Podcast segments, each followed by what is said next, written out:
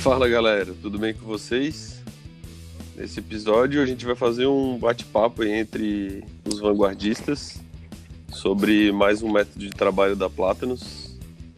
É uma forma diferente que, de entrega de qualidade para os clientes. Vou deixar também o Pascoal e a Ana falar um pouquinho mais desse assunto. Pascoal, é, é possível fazer um, um software sob medida sem medo do taxímetro? é, essa é uma, é uma, uma boa pergunta, né?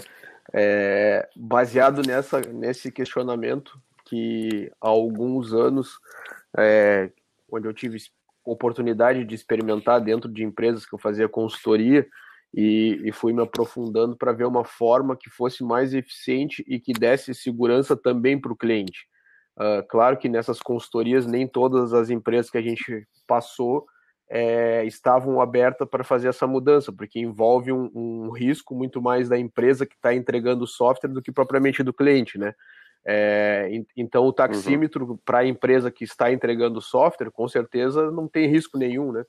É, ligo o taxímetro, deixo conduzindo as entregas, se eu entreguei, entreguei, se eu não entreguei, é, azar é do meu cliente.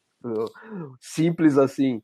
É, e, e, baseado nisso, Sim. a gente percebeu, cara, não, não faz sentido a gente ir transferir toda essa conta para o cliente. Chegou no final lá do mês, uh, simplesmente pega o número de clientes que estão, de clientes não, de, de colaboradores que estão envolvidos naquela entrega, multiplico pelo valor hora e está aqui a conta. E aí, na, na cliente, às vezes o cara não, não consegue é, ter o que ele pediu, né? A expectativa que ele gerou no início daquele mês, chegou lá no final do mês, ele não teve aquelas entregas que talvez ele estivesse esperando.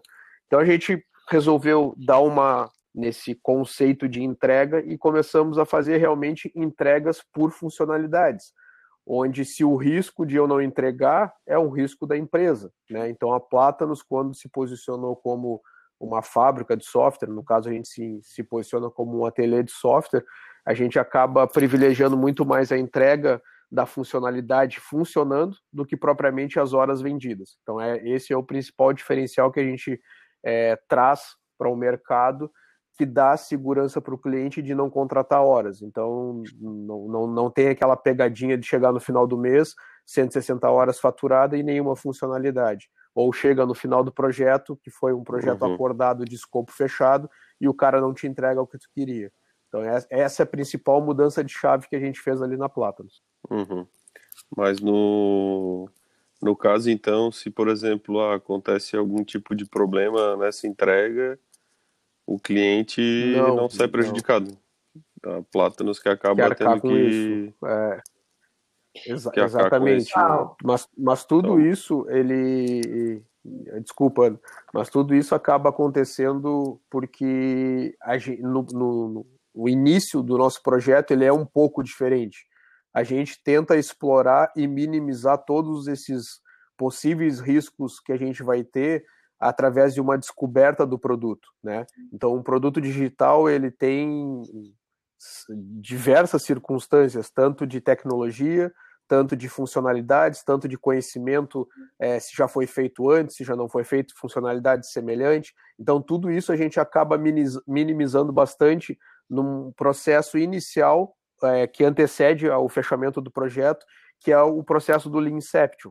O Paulo Caroli criou uh, uh, isso há algum tempo atrás, nós trouxemos esse, esse método de trabalho para dentro da Plátanos e isso nos dá uma boa segurança de minimizar esses problemas que a gente vai encontrar durante o projeto. Não significa que a gente não vai encontrar, a gente vai encontrar problemas, só que os problemas já foram previamente avaliados antes do fechamento do projeto e aí nos dá a segurança de dizer quanto que custa cada funcionalidade e se a gente ultrapassar aquilo e, e foi um erro nosso, a gente assume caso a gente esteja fazendo a entrega e o cliente, no momento que for validar aquela funcionalidade que está sendo entregue, perceber que ele pensou de uma forma errada e nos passou de uma forma errada, a gente vai fazer um ajuste, vai fazer aquela, aquele incremento que ele está pedindo, ele vai aprovar e nós vamos seguir. A gente não vai parar e não vai deixar de fazer isso. Então a gente está privilegiando muito mais a funcionalidade entregue do jeito que o cliente quer.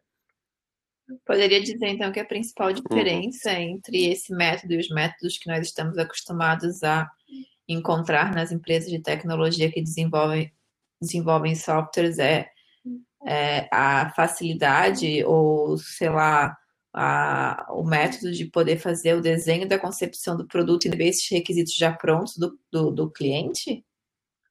Uh, é uma mescla, Ana. A gente acaba recebendo, porque muitos clientes já têm mais ou menos a ideia na cabeça, só que quando a gente faz essa descoberta junto com eles, eles acabam refletindo é, sobre um, um, outro prisma, né? Então a gente fala sobre a diversidade de perspectiva.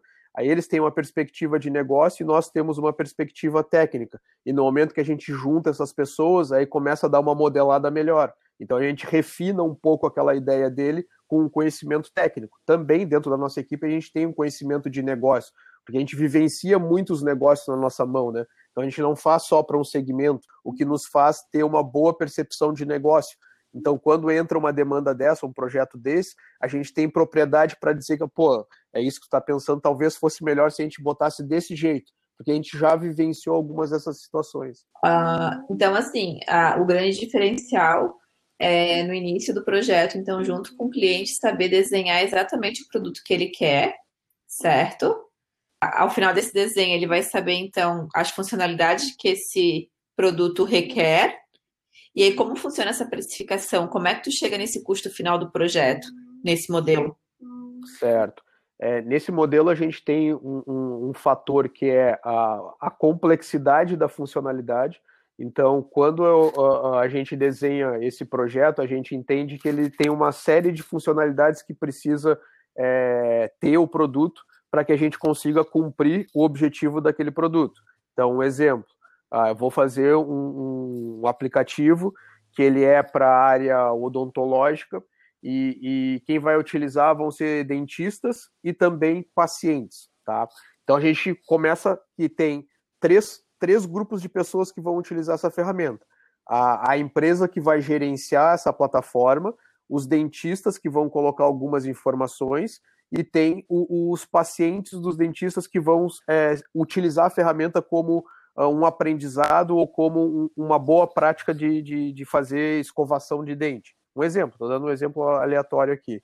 É, então, o, o, a jornada do cara que faz a administração desse produto, ele vai ter algumas funcionalidades que ele vai precisar cumprir para que esse produto funcione. Então, ali a gente desenha toda a jornada de funcionalidades, certo? O outro grupo de pessoas que vão ser os dentistas, pô, os dentistas com a sua capacidade é, técnica da, da, da uh, do, do, do, seu estudo, ele vai colocar ali qual, qual é a melhor escova indicada para o tipo de gengiva. Então ele vai dar essa informação ali dentro.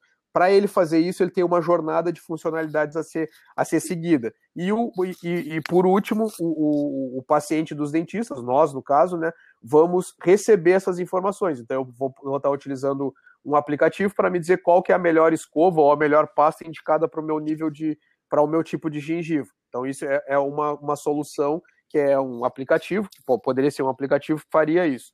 É, o que, que acontece? Cada funcionalidade dessa ela tem um peso. Então, por exemplo, para a pessoa administrativa fazer toda essa, essa configuração da ferramenta, ele vai precisar ter um login, né? Um recuperar a senha e provavelmente depois que entrar nos, nos, na plataforma, vai ter um dashboard com todos os menus à disposição.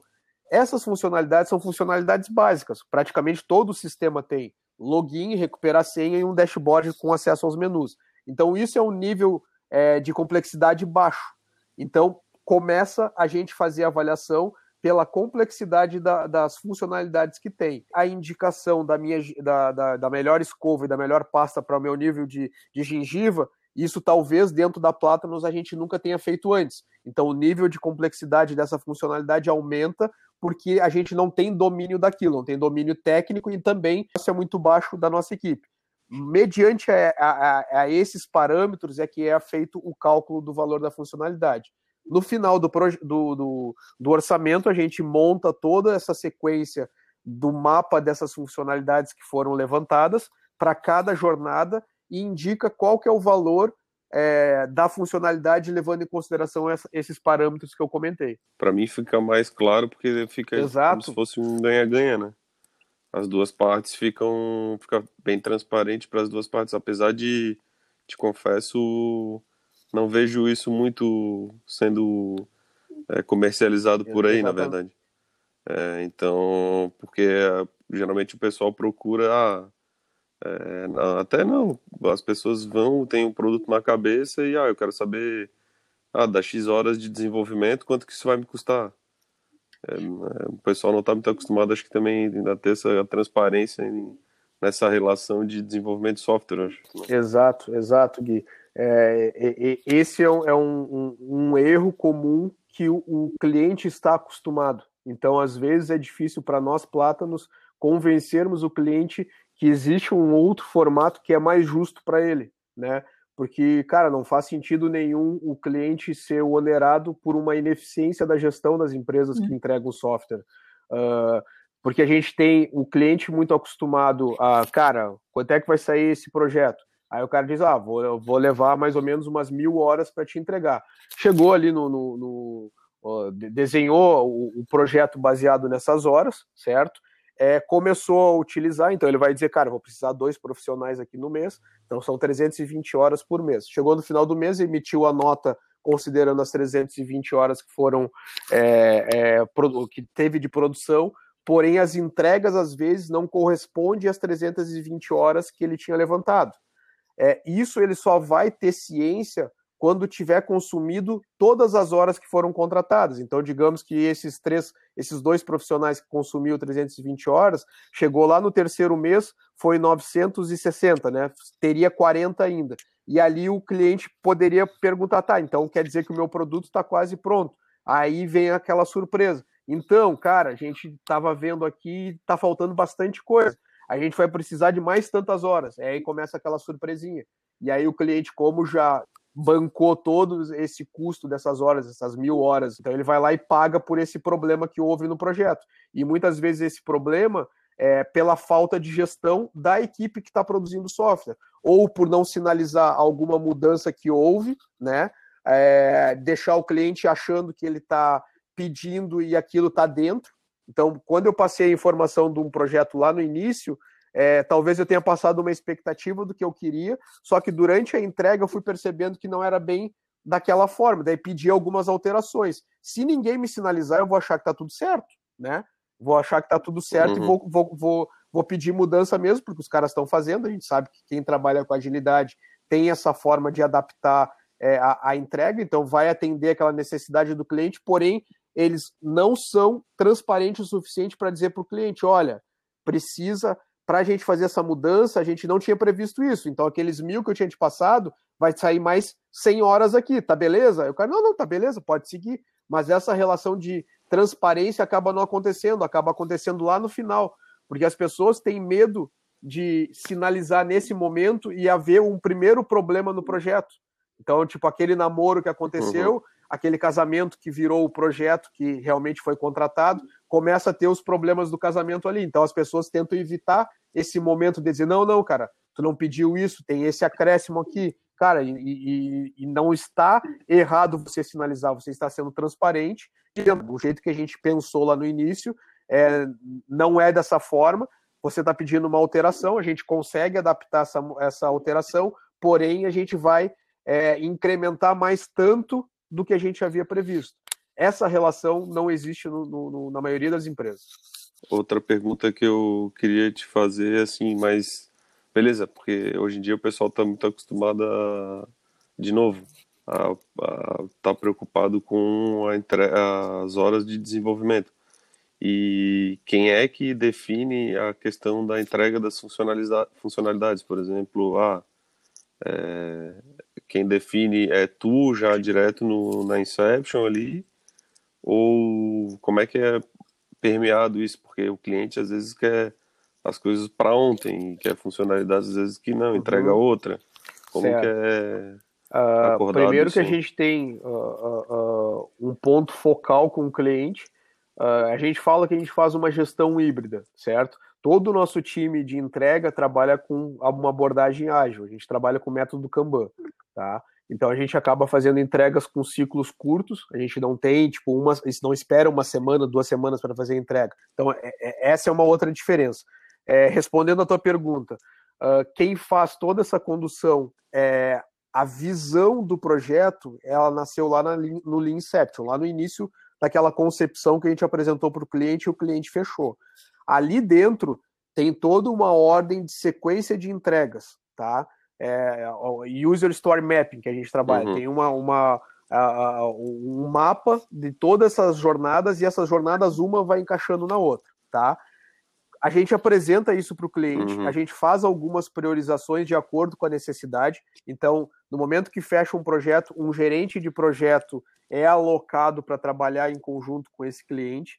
A gente trabalha com duas ferramentas para melhorar toda essa interação. Uma é o Slack, é uma ferramenta de comunicação a qual a gente abre um canal dentro do Slack da Platanos com o nome do projeto e nome do cliente, e ali a gente adiciona todos uhum. os envolvidos desse projeto pelo lado do cliente e pelo lado da Platanos. Então ali vai ter desenvolvedores, vai ter analistas de negócio do cliente, vai ter um responsável por cliente e vai ter um gerente de projeto. Tá? É, uma outra ferramenta que a gente utiliza para ele, para o cliente poder ver toda essa transparência de quais funcionalidades estão sendo priorizadas e quais estão sendo entregues, é a ferramenta Gira, que é uma ferramenta para organizar o nosso projeto de uma forma visual, para que ele consiga ver qual estágio que está cada funcionalidade, para saber o que, foi entregue, para saber o que está em andamento, o que está em validação na mão dele e o que está priorizado para as entregas, para as próximas entregas. Então é uma forma transparente que ele tem de visualizar e uma forma de é, se comunicar diretamente com a nossa equipe. Por que, que a gente tem esse canal do Slack?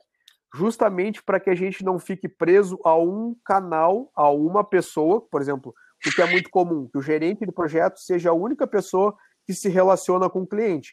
No nosso caso, ele faz o relacionamento de gestão do projeto, tá? Então ali ele vai organizar as demandas com o cliente. Uhum mas não significa que os desenvolvedores e a área de negócio do cliente não possam conversar entre eles para tirarem dúvidas técnicas. Não faz sentido nenhum eu pedir para que o meu gerente de projeto organize uma agenda para que isso aconteça. Não, o meu desenvolvedor tem acesso direto e isso é, é, é, é muito da nossa característica. A gente dá essa autonomia para que o nosso desenvolvedor possa se relacionar possa sugerir alguma melhoria que talvez não tenha sido pensado da melhor forma, e ele vai fazer isso via canal direto com, com essa equipe do cliente. Então, a, a, gente acaba tendo essa priorização feita pelo gerente de projeto junto com a equipe do cliente. Ele faz toda essa priorização, faz esse alinhamento e o que é combinado está ali dentro ali para que todo mundo possa ver. Tá, é, eu entendi ali basicamente como funciona o processo, toda uma concepção do produto no início do projeto, então, pelo que eu percebo, não é nem um escopo fechado e nem um escopo aberto, é uma mescla das duas coisas, né? Porque nada impede que no Exato. momento que tu faz algumas entregas, o cliente possa perceber uma necessidade e aí dentro das regras do jogo tu incluir aquela necessidade fazendo os alinhamentos de tempo, custo, né, do projeto. É, e aí Exato. Aí é onde entra aquilo que eu tinha comentado, né? que é uma gestão mais híbrida, justamente por essa facilidade da gente é, homologar e aprovar já sem precisar toda aquela burocracia. Então, a gente sinaliza para o cliente, cliente, não, beleza, pode seguir. E aí a, a, uma das perguntas seria, né, feito todo esse desenho, o, o cliente também pode escolher é, quais são as funcionalidades que ele quer que sejam desenvolvidas e entregue primeiro, ou seja, pode ser feito o desenho de uma solução muito robusta e completa, porém não necessariamente ele precisa desenvolver tudo de uma única vez, certo? Certo, e é o que mais acontece, Ana. Uh, porque, tipo, o que a gente faz ali é, é, é, entregar produto super personalizado. A gente fala que a gente é um ateliê justamente porque a gente tenta atender a necessidade específica daquele cliente. Então, ali entra clientes que são é, empreendedores de, de outros países, que, tipo, pô, é, é costume outros países é, guardarem uma grana e, e, apostar em alguma ideia que eles têm. E por o Brasil ter profissionais bons na área de desenvolvimento e também penso em negócio, muitos desses projetos desses empreendedores acabam caindo no Brasil. E hoje a Plato nos atende muito desses empreendedores. Então, às vezes, eles vêm com essas ideias que são ideias grandes, né? Tipo, são projetos robustos, só que às vezes eles não têm a grana suficiente para arcar tudo aquilo. Então, o que, que a gente faz na linha Inception? a gente desenha todo esse mundo ideal, porém tem uma etapa da linha Inception que a gente começa a, a desenhar o mínimo necessário para essa entrega, que é o que a gente chama de MVP, né? o produto mínimo viável. Ali a gente começa a fatiar isso junto com o cliente para ele ver, pô, essa minha ideia realmente é uma ideia legal, só que essa ideia legal aqui deu 500 mil reais, né? Desses 500 mil reais eu não tenho, eu tenho 200. Aí a gente começa a, a construir isso junto com o cliente, encaixar esse Lego, né, das funcionalidades que ele deseja, porém mantendo as que são essenciais para que aquela necessidade dele funcione. E ali a gente dá o conhecimento nosso técnico para dizer, ó, beleza, tu quer ter essa funcionalidade, mas para tu ter essa funcionalidade, tu precisa desse requisito técnico aqui que a gente não pode abrir mão. Aí a gente chega num denominador comum, que é o valor que o cara tem para investir, sendo que é uma ferramenta que vai conseguir entrar no mercado de uma forma é, curta, né? Tipo um, um, período curto que a gente vai conseguir ajudar ele a lançar isso. Para isso a gente tem uma stack de desenvolvimento que a gente chama de God Stack, que ela envolve React, React, Node, React Native GraphQL. Então é, é, uma stack que a gente desenvolveu que acelera bastante essas nossas entregas para que a gente consiga atender é, esse objetivo do cliente que é lançar algo é, em um curto espaço de tempo e dentro de um valor que ele possa é, pagar. Então, quando a gente faz essa definição desse mínimo, a gente ajuda ele para que ele consiga atingir o objetivo, principalmente da parte financeira. Para a gente ir se encaminhando, então, para a última pergunta e para a resposta final, é, beleza, entendi o processo, é, percebo que é, prioritariamente o, a gestão ela tem que ser super alinhada, não pode haver falhas né, significativas, vamos dizer assim, no modelo de gestão, porque é ele que vai comandar a absorção desse risco, então tu não pode estar errando sempre, então tem que ser alguma coisa bem alinhadinha ali em termos de gestão, né? É, e aí a minha pergunta vem agora para um olhar mais interno, como que que tu organiza essas equipes? Eu sei que tu já explicou ali na frente a questão é, de como funciona esse processo para o cliente, no, como eles são é, configurados por projeto, mas como que a equipe recebe esse modelo, tá? E como ela recebe esses projetos, porque assim, ó, é algo bem diferente. Talvez é, as pessoas que venham trabalhar contigo nunca tiveram essa experiência antes.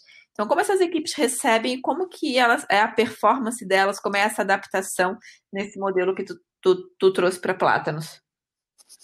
Certo. Primeiro parte do, do, do de um é, princípio nosso ah, dentro da Plátanos, que é um dos valores, que é a autonomia, né? Então ele só funciona porque a gente consegue ter um ambiente de autonomia. Uh, o ponto de, de uh, alinhar esse projeto com a equipe. Então, todo projeto que fecha, a gente faz um brief, a gente reúne quem vai ser a equipe que vai conduzir esse projeto, uh, faz todo o alinhamento com eles, apresenta o que, que é o projeto, quem que é o cliente, quais são as funcionalidades, é, tira todas as dúvidas dele. Para isso, a gente leva uma agenda ali de meio período, às vezes um dia inteiro, tirando dúvidas sobre esse projeto. Se tem alguma, se eles têm alguma dúvida, que a gente não tenha conseguido responder, então é momento da gente entrar em contato com o cliente para que a gente consiga sanar essa dúvida antes de iniciar o projeto mesmo, né? Então a gente faz esse alinhamento. Uma vez alinhada, a gente começa a, a conduzir, a dar a cadência desse projeto com as ferramentas que eu citei. Então, uma delas é o Gira, a gente coloca essas atividades no Gira é, de uma forma que ela passa por todo o fluxo. Então, eu não tenho uma atividade no Gira, por exemplo, que é ah, é preciso que seja criado o banco de a tabela é, no banco de dados para essa funcionalidade. Preciso que seja criado front-end para essa atividade com esse campo. Não, a gente não trabalha nesse formato. A gente tem uma atividade que é a funcionalidade, certo? E dentro dessa funcionalidade, dessa, atividade que foi aberta no Gira, eu tenho subtarefas que estão ali dentro, que podem ser assinadas por um ou mais skills dentro dela, certo? Porque o meu cliente não vai conseguir testar o banco de dados do login. Ele vai conseguir testar se a funcionalidade login está funcionando, está recuperando senha, está validando e-mail, está é, tá validando se a senha foi digitada errada, se foi certa, enfim. Isso que ele tem que testar e isso que ele tem que receber. Né? Então a minha equipe recebe essa atividade. Eu coloco essa atividade e dentro dela vai ter uma história, né? uma, uma user story contada ali dentro, de o que, que é necessário para fazer aquela entrega. Se tiver alguma subatividade, vai estar cadastrado ali dentro. Então, nessa vai ter um front-end que vai ter que ser feito de, de acordo com algum requisito, que vai estar especificado ali dentro. Então, a minha equipe vai pegar essa atividade e vai conduzindo até cair na mão do cliente. Quando caiu na mão do cliente, ele vai poder avaliar se aquilo que ele pediu está sendo atendido. Se estiver atendido, ele vai passar para frente. Quando ele passa para frente, é o momento que são os itens que estão aprovados para faturamento. E são os itens que foram incrementados no produto dele. Então, à medida que a gente vai entregando, ele vai podendo sentir esse produto sendo incrementado. Tá? Então, ele, tem, ele recebe uma base, onde essa base ele vai recebendo essas funcionalidades e fazendo esses testes para ver se está de acordo com o que ele tinha pedido. Perfeito. Não sei se eu consegui, não, se eu consegui explicar eu, se era essa. Sinceramente, a gente sempre pede para alguém dar dica de um milhão de dólares, né? Perfeito. Mas eu, eu queria pedir permissão para vocês para eu dar dica de um milhão de dólares, né? a dica de um milhão de dólares, então, é que estamos com as vagas abertas. Manda aí. Ah, boa, boa, boa. E, e, e, e eu boa, vou dar uma segunda boa, dica. Boa. É, cara, a relação é, cliente-fornecedor, ela tem que ser uma relação ganha-ganha, né? Tem que ser bom para os dois lados. Não pode ser só bom para mim. Cara, eu, não sou um vendedor de hora. Se eu fosse um vendedor de hora, eu ia ser um taxista, né? É o que a gente percebe no. no uh, por, que, por que, que o, o, o, o táxi começou a perder a, a, sua força quando entrou o Uber?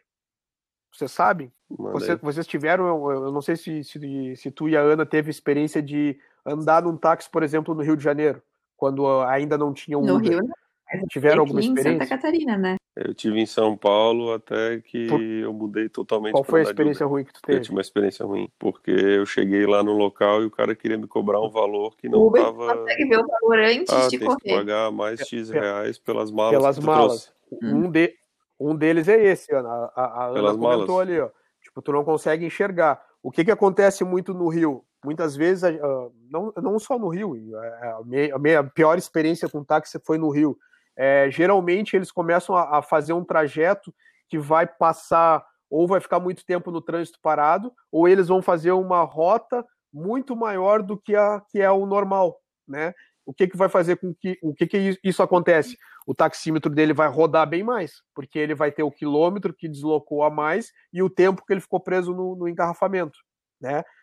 E isso é o que a gente tenta não fazer Sim. com a nossa entrega. No momento que a gente deu a expectativa para ele, ó, teu projeto com essas funcionalidades da forma que a gente alinhou, vai sair tanto, que é mais ou menos o que o Waze e o Uber fazem. Então ele te diz, ó, tu tem uma expectativa de chegar lá naquele trajeto que vai levar duas horas, se tu seguir esse caminho. Agora, se tu sair desse caminho, vai ter um, vai recalcular. Ele não recalcula? Mesma coisa acontece conosco. Uhum. A gente tem todo esse Sim. guia para chegar lá conforme foi passado.